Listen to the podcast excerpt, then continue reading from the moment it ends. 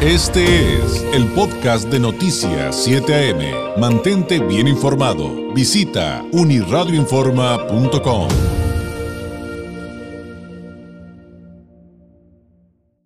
Vamos a cambiar de tema. Hay, hay asuntos eh, que, que, están sobre la mesa en el ámbito internacional que son importantes, pero además son sumamente interesantes. Y, por ejemplo, de lo que está pasando con la actual guerra comercial, eh, que hay del papel de México en, en la economía y, y, cómo entender la relación en este ámbito entre, por ejemplo, México, Estados Unidos y China. Hay una reflexión del doctor eh, Cuauhtémoc Calderón, investigador del Departamento de Estudios Económicos del COLEF, eh, con quien vamos a platicar para eh, buscar entender un poquito más este, este tema. Doctor, ¿cómo está? Muy buenos días. Ah, este, estamos buscando al doctor. Este, bueno, vamos a platicar con el investigador del Colegio de la Frontera Norte sobre esta situación, partiendo desde buscar entender qué es una guerra comercial, eh, por otro lado, eh, cuáles son los métodos eh, más recurrentes para los países en esta materia, cómo hay mitos respecto a de dónde, de qué países, por ejemplo, dependemos nosotros, pero de qué países de, dependen en cuanto a procesos de importación-exportación, países de Centro y Sudamérica, y no, y no hay mucha conciencia respecto a, a, este tema, ni siquiera en lo más básico. Yo le preguntaría a usted, que nos hace favor de vernos y escucharnos, y le agradezco enormemente también sus comentarios, este, si sabe cuando estamos así, disque de expertos, ay, sí, la guerra comercial, México, China, Estados Unidos, si realmente sabemos qué es lo que está pasando, ¿no? Eh, en la línea telefónica eh, le decía el doctor Cuauhtémoc Calderón, investigador del Departamento de Estudios Económicos de el Colegio de la Frontera Norte de El COLEF. Doctor Calderón, ¿cómo está? Muy buenos días. Sí, bueno. Doctor, ¿sí me escucha? Buenos días. Muy, muy, muy buenos días. Oiga, doctor, gracias sí. por tomarnos la llamada. ¿Podríamos partir de, de la base? Es decir, eh, ¿qué está pasando hoy por hoy con, con el tema de la guerra comercial y por qué cobra relevancia este tema cuando nos referimos a México, Estados Unidos y China? ¿Y qué es lo que realmente sucede, doctor? Bueno, eh, pues antes que nada, muy muy buenos días a toda la, esta audiencia. Y eh, pues, pues me da mucho gusto que eh, el radio se empiece a, a tomar en serio estas, estas cuestiones que son muy importantes, eh, porque para hacer una, una esta analogía, hagan, de cuenta que estamos en en este medio de una este, tormenta en el mercado pues eh, pues este mundial no que es un barco y, y hay olas y hay entonces eh, qué es lo que significa esto de guerra comercial en primer lugar lo, lo que hay que ver es que eh, es un mecanismo un proceso por medio del cual eh, países que influyen sobre sobre el comercio van a, a, defender sus espacios o van a ganar su, es, espacios en, en, en, el, en el mercado pues, pues este mundial o, o en el comercio. Y esto lo logran un, un mecanismo es es imponiendo este, aranceles de protección. Por ejemplo eh, eh, las mercancías que China exporta a los Estados Unidos son objeto de un arancel, o sea, les hacen más este caras, caras para los este, consumidores, para que los consumidores de Estados Unidos no las consuman o y consuman eh, las equivalentes de este origen de manufactura este norteamericana. Entonces, esto, eh, lo que decimos los economistas, lo que afecta son los términos del intercambio o la relación de precios de exportación en relación con los precios de importación. Y eso este, genera de desequilibrios en los flujos de intercambio de, de ambos este, países.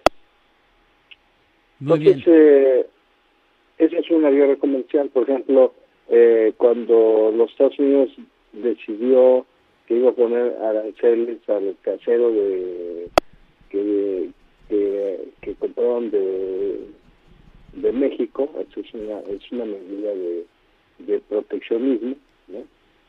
Y es lo que implica. Claro, ahora ha habido históricamente eh, pues un supuesto liderazgo, eh, doctor Calderón, de Estados Unidos en cuanto a la economía mundial, pero pues China llegó y le dijo, quítate que ahí te voy, ¿no?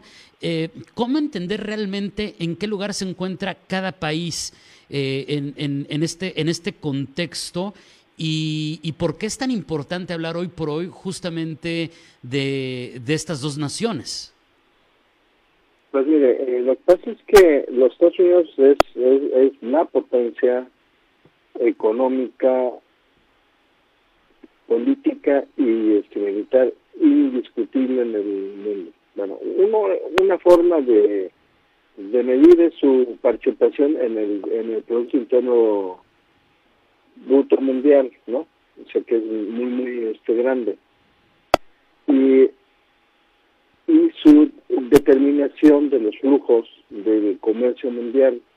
O sea, es un país que puede fijar precios ¿no? de, materias, de productos, de, bienes.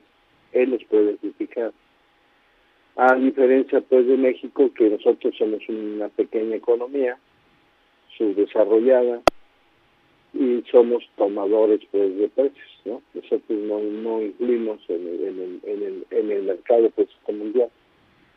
Los, los chinos, a partir del 2014, digamos, el volumen del PIB chino, la, sí creció tanto que es más grande que el Estados Unidos. O sea, el volumen, el tamaño es más es igual o es más grande, ¿sí? Ahorita y las tensiones entre ambos países pues este, crecieron. China pues este en los últimos 20 años ha crecido su comercio en el mundo y ha ido desplazando a los Estados Unidos. Sobre todo los países este, europeos son los más eh, más afectados por la por la competencia este China, Francia, pues, eh, pues Inglaterra, eh, que el primer efecto que, que es un proceso de desindustrialización.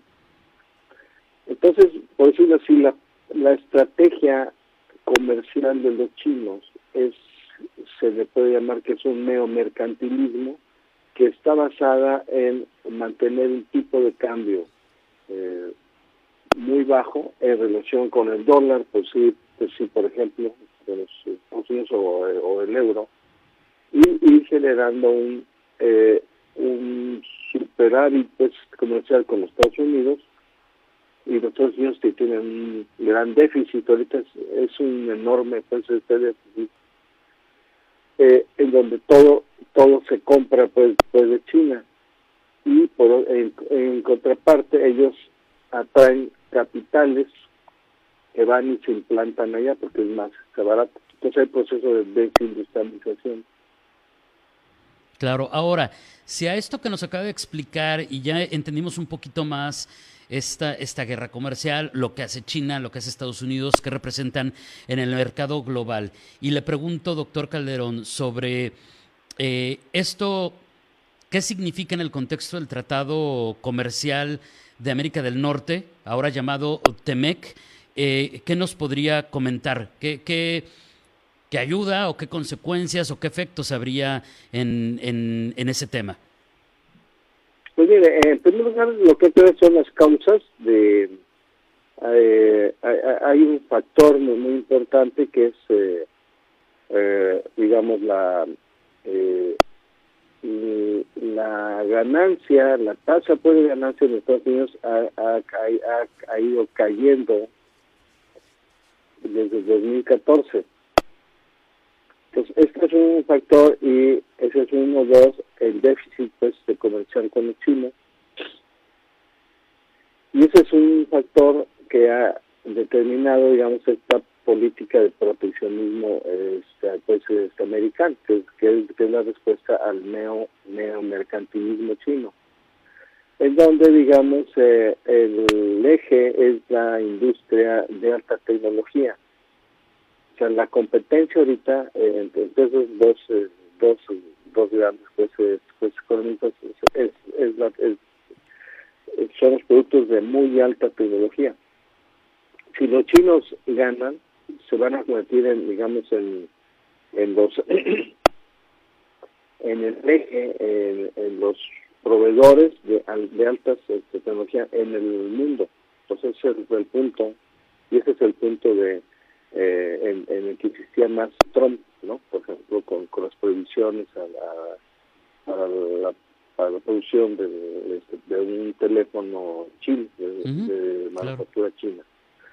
Eh, el TEMEC, ¿cómo entra aquí? El, el TEMEC eh, precisamente es una medida de contención. ¿Por qué? Porque antes el Telecan lo que permitía era que las empresas chinas llegaran aquí hasta México y pudieran, eh, con algún componente pues mexicano, de que, que armaran una parte pues producto aquí, ya lo podían exportar a Estados Unidos. Es una forma, una como plataforma territorial.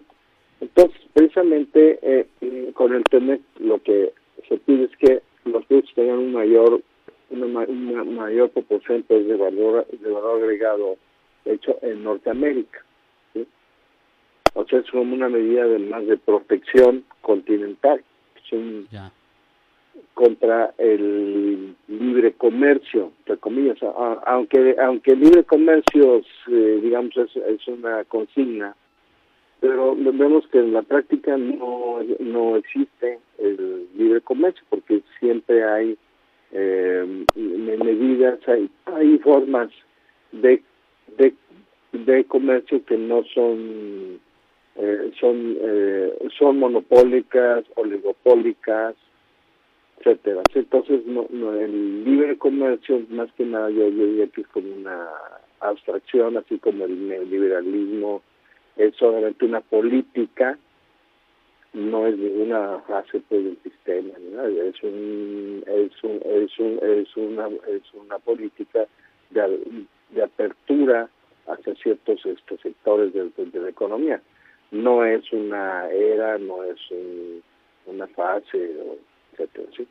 Y, y, doctor, no me queda claro entonces, eh, el, el lugar el que, en el que queda México en, en, medio de todo esto que ya nos hizo favor de explicarnos, es, ahora sí que es bueno o malo, porque hay elementos que, que, de repente parece que diríamos, bueno, eso puede beneficiar a, a, México, pero al final, cuando se juntan todos los elementos, da la impresión que es todo lo contrario. Bueno, es que eh, si, si vemos la, las las estadísticas, eh, observamos, por ejemplo, México eh, fue perdiendo eh, su espacio en el mercado americano con el Telecan, ¿sí? Era de primer exportador, socio, pasó a segundo, después a tercer este lugar y fue desplazado por este China rápidamente sin, sin ningún este problema.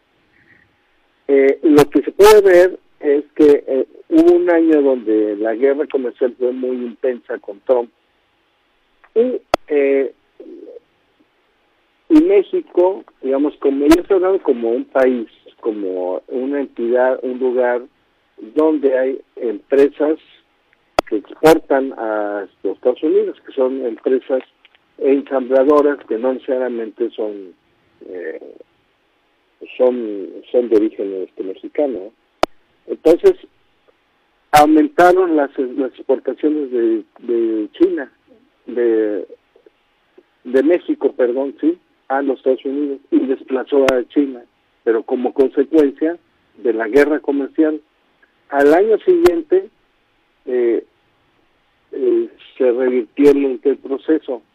Tiene que decir que temporalmente eh, pues favorece a, a, la, a, la, a las exportaciones hacia los Estados Unidos, pero lo, que hay que ver es que son, qué, qué tipo de exportaciones son, porque no es no es una exportación, haga de cuenta como la como lo presupone pues este Ricardo, que eso es un comercio eh, interindustrial, es un comercio intraindustrial. Ya, muy bien.